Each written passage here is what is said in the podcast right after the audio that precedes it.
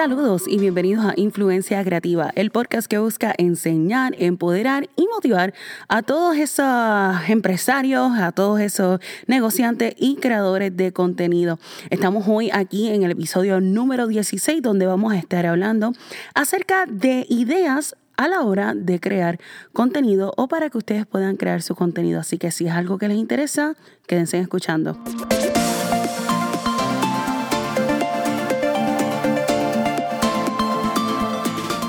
Huepa, me alegra saludarles aquí nuevamente en el episodio número 16 de Influencia Creativa. Este episodio es un pedido realmente de una de nuestras escuchadoras, Katia, Katia Marín. Un saludo, gracias por estar conectada a Influencia Creativa. Me alegra que el podcast ha sido de ayuda y que está dando la información que, que es útil para ustedes. So, estaba preguntándoles por Facebook y les estuve diciendo que compartieran conmigo algunos temas, algunas cosas que a ustedes les gustaría escuchar. Y una de las cosas que ella mencionó es cómo trabajar o cómo hacer contenido para Instagram. esto es lo que ella escribió. Dice, yo diría que se me está haciendo un poco complicado el crear contenido para Instagram. No, hago, no ando sacando fotos todos los días o ilustrando o creando contenido con mis productos.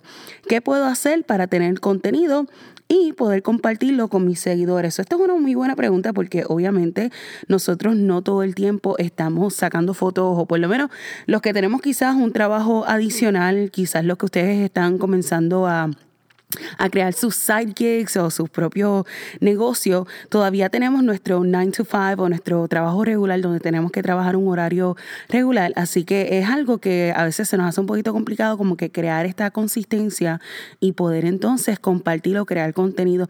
So, quiero compartir con ustedes algunas ideas que les va a ayudar a la hora de crear contenido, pero antes de brincar a esas ideas, quiero dejarles saber que si ustedes, antes de comenzar todo, ustedes tienen que estar bien claro que realmente es lo que ustedes quieren lograr y alcanzar con su plataforma, con su negocio, para que de ahí ustedes puedan partir en cuestión de lo que ustedes van a utilizar para crear contenido. deben de estar claros qué tipo de tema ustedes quieren compartir, qué tipo de contenido o qué tipo de estrategia ustedes van a estar creando.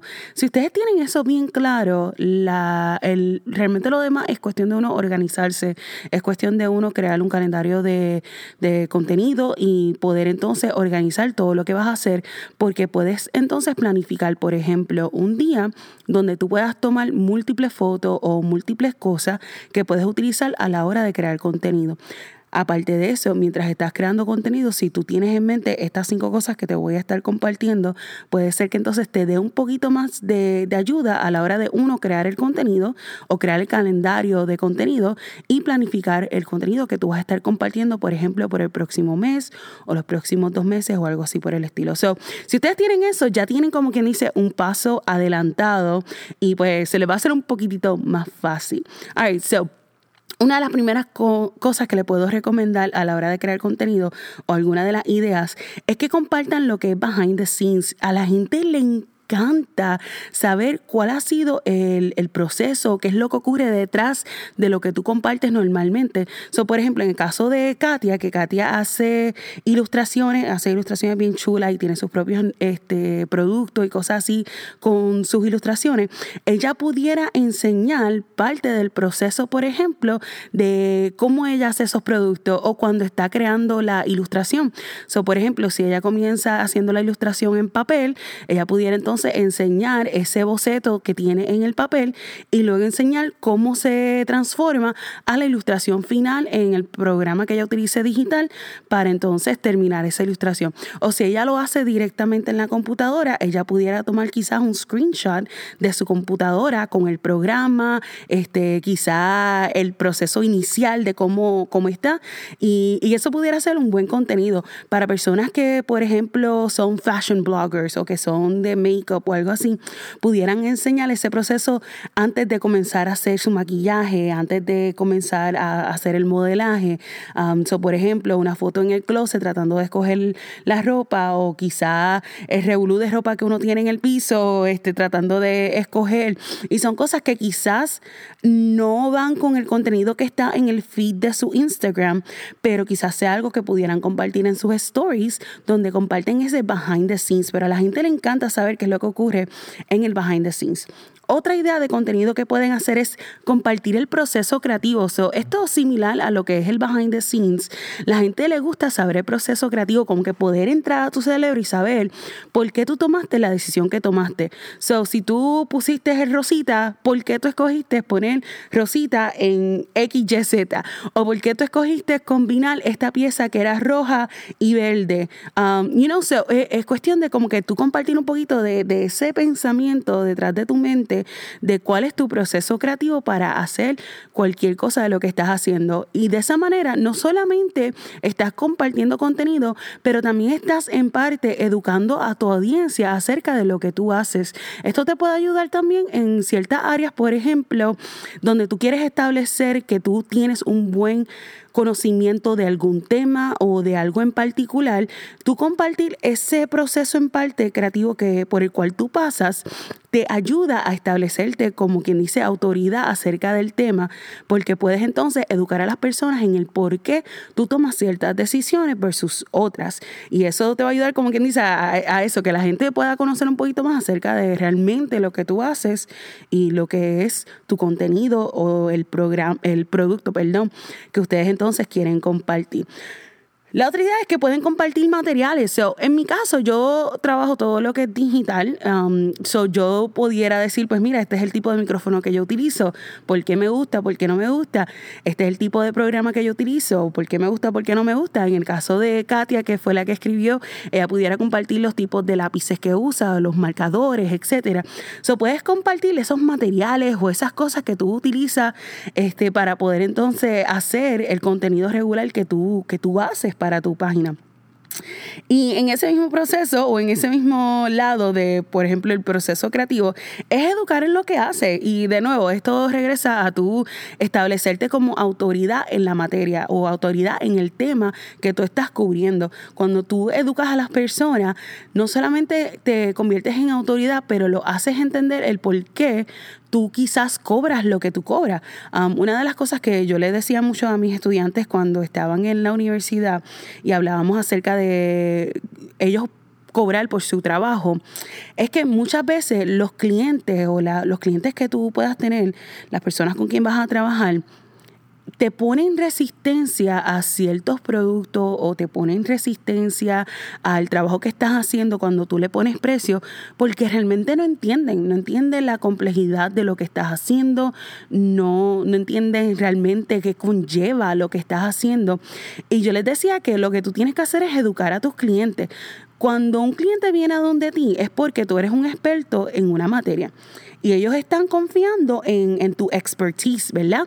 So, si ellos están confiando en tu expertise y el precio es algo que les choca o quizás dicen, diantre, pero no, esperaba que fuera tan caro, al tú educarlo, tú puedes demostrarles a ellos o les puedes enseñar el valor que ellos van a estar recibiendo de tu servicio, de tu producto o de lo que sea. So, la educación es algo bien clave para tu poder entonces no solo establecerte como experto, en un tema, sino también para tú poder entonces ayudarte a vender quizás lo que sería tu producto o quizás tu servicio de lo que tú haces. So, la educación es algo bien clave para tú poder entonces lograr alcanzar eso.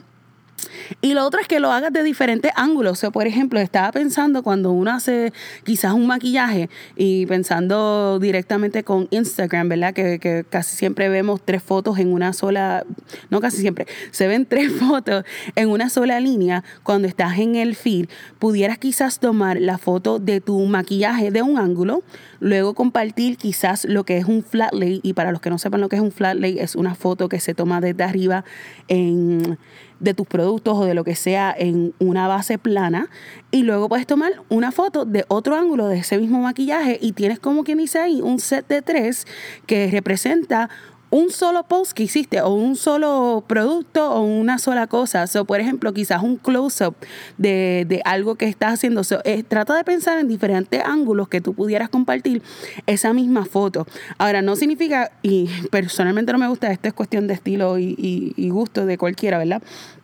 Pero no me gusta cuando subimos como que es el mismo maquillaje y lo subimos como cuatro o cinco veces este, de 20 ángulos. Es como que trata de ser un poquito más creativo. Quizás puedes hacerlo de este, una foto full frame y puedes entonces este, hacer un zoom in de, de los ojos o de los labios, de alguna área bien interesante y luego entonces compartir, por ejemplo, los materiales que estuviste utilizando.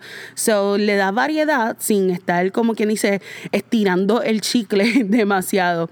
Así que esas son las cinco ideas que tengo para ustedes para que puedan crear contenido les voy a tirar la ñapa, como decimos en Puerto Rico, que este es el bonus, el bonus. A veces llegamos a un punto que decimos, pero es que Jenny, en verdad, he hecho todo eso que tú has mencionado y como que aún así no tengo contenido o me quedo corta de contenido o dónde puedo seguir buscando ideas. Mire, les voy a dar algo que utilizan hasta las marcas y todo el mundo para poder rellenar contenido, ¿ok? So, anoten esto.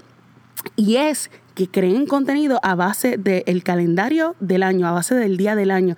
So, hay una página que existe que es súper buena, se llama Days of the Year.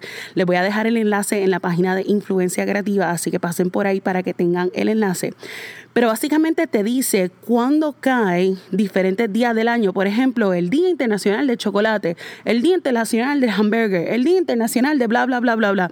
So, ustedes pueden ver todos esos días de antemano. O sea, cuando ustedes se sientan a crear su calendario de contenido, y hay otro episodio que les hablé de calendario de contenido, búsquenlo por ahí para que puedan entonces tener acceso. Les dejo el enlace en la página de Influencia Creativa a la hora de ustedes sentarse a planificar ese contenido, ustedes pueden entonces rellenar parte del contenido. Si ya llenaron con todo lo demás, pueden buscar entonces ideas creativas a base de un día del año.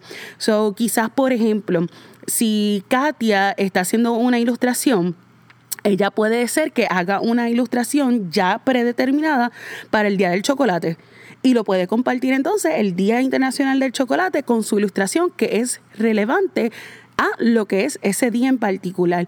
O quizás sea un challenge de crear una ilustración nueva toda la semana basado en lo que va a ser el día de XYZ, ¿me entienden?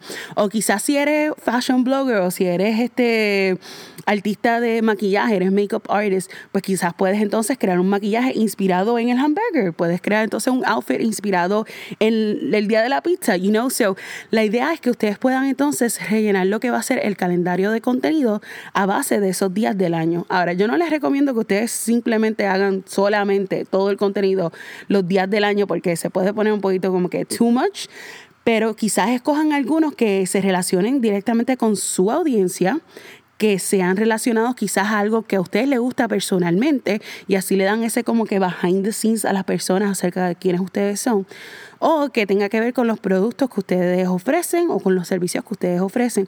So, es cuestión de que les puede dar un poquito más de idea para que sean relevantes y utilizar, aprovechar cuando usan esos hashtags o la gente que está buscando eh, ese día en particular, cosas de chocolate o de pizza o lo que sea que es el día, pues pueden ustedes entonces, como quien dice, brincar en ese hashtag y moverse, promocionarse y atraer entonces una nueva audiencia. Así que esas son las ideas que tengo para ustedes para el momento donde tienen que estar creando su contenido. Espero que les sea útil.